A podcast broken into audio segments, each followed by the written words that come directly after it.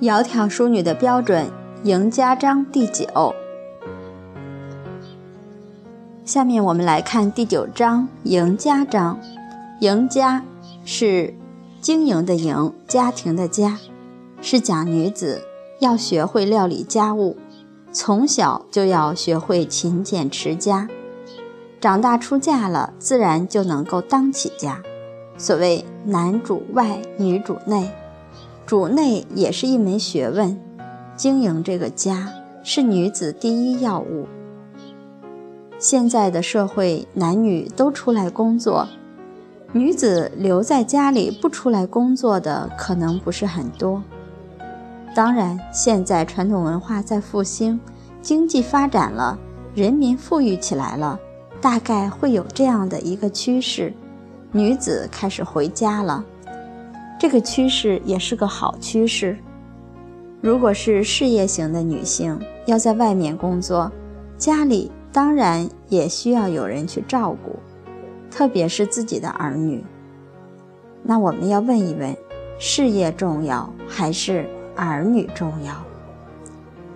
我母亲曾经跟人家分享的时候就这样说：“你的事业做到六十岁就该退休了。”可是你退休之后，儿女还陪着你，而且儿女一直陪着你终老，陪到你闭眼睛为止。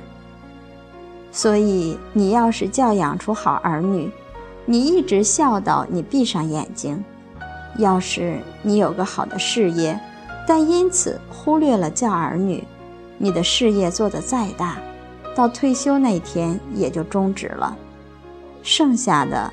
那该儿女气你了。如果他是个败家子，把你辛辛苦苦挣来的家业给你散掉，那你最后很可能是怀恨而死。所以孟子讲的不错，“不孝有三，无后为大。”这个后一定是有素质、有德行的后代。所以事业跟儿女比起来，哪个重要？你们自己应该知道，特别是对于女子，教育儿女的使命，那是义不容辞。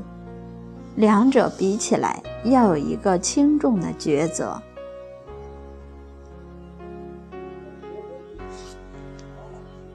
那具体在这里呢？钟博士举出他的母亲赵良玉老师。说他也有工作，因为家里并不富裕，要靠夫妇两个人工作才能维持。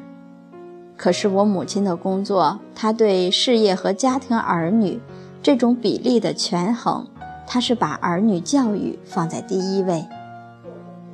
这对现在事业型女性也是一个参考。实在讲，女子主内，这是符合自然的。女子以相夫教子为天职，这个天职是天赋予你的自然使命，这是神圣的使命。一个家里能不能有好的后代，要靠母亲，要靠这个媳妇。好媳妇能旺三代，像周家的三太，那旺八百年。对于女子而言，像。静宇老师给我们分享的，他也是有事业的。他先生事业做得大，他的事业比较小，他也是个董事长，开公司。现在学习女德，他就非常懂得轻重。他跟我讲，他是平时一半时间在家里，一半时间用在工作上，打理他的公司。他公司已经请了经理，他就不用事事过问操心。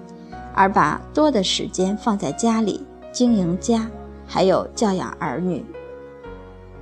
他很想把这个工作最后放弃掉，让给别人来做，自己真正真正的回归到家里，做一个典型的女性。这个也很难得。现在虽然还没有完全归位，心上已经归位了，而且他已经懂得了。自己作为一个女子，她的本分是什么？好，今天就分享到这里。那具体为什么我们要讲女主内呢？明天再来分享。今天就学习到这里，谢谢大家。